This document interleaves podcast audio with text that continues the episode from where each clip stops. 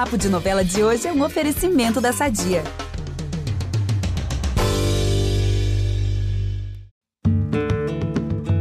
Sejam sinceros, vocês acham que é possível alinhar vingança com amor?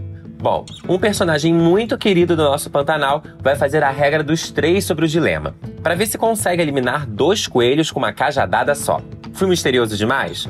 Cola comigo aqui no podcast que eu vou explicar tudinho. O Vingador apaixonado em questão é o Alcides, meus amigos. O peão foi para a fazenda do José Leôncio achando que ia deixar para trás o desejo de vingança por Tenório e o amor que sente pela Maria.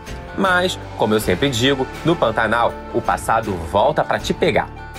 A muda, que não é muda nem boba, continua focada no plano de matar o homem que desgraçou sua família e de tantos outros.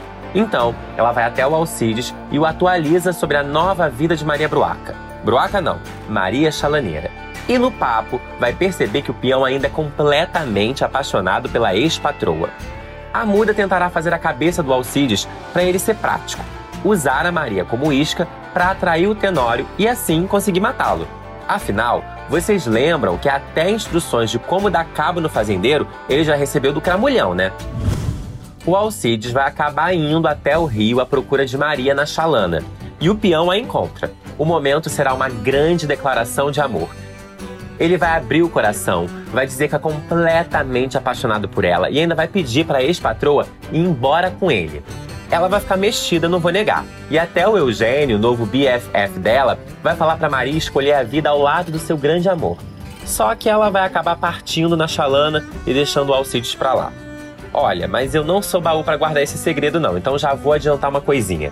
Não vai demorar muito e a Bruaca vai retornar e vai escolher ficar com Alcides. É isso aí! Ah, gente, eu posso dar um giro? Só para não perder a prática. O Zaqueu, Dona Mariana e a Irma foram pro Rio de Janeiro, né? Para saber se tá tudo bem com o bebê, ir ao médico, essas coisas. Mas, ao chegarem na grande mansão da família Novaes, o trio vai se deparar com o fato de que a residência foi completamente saqueada. Que situação, né? Chato isso.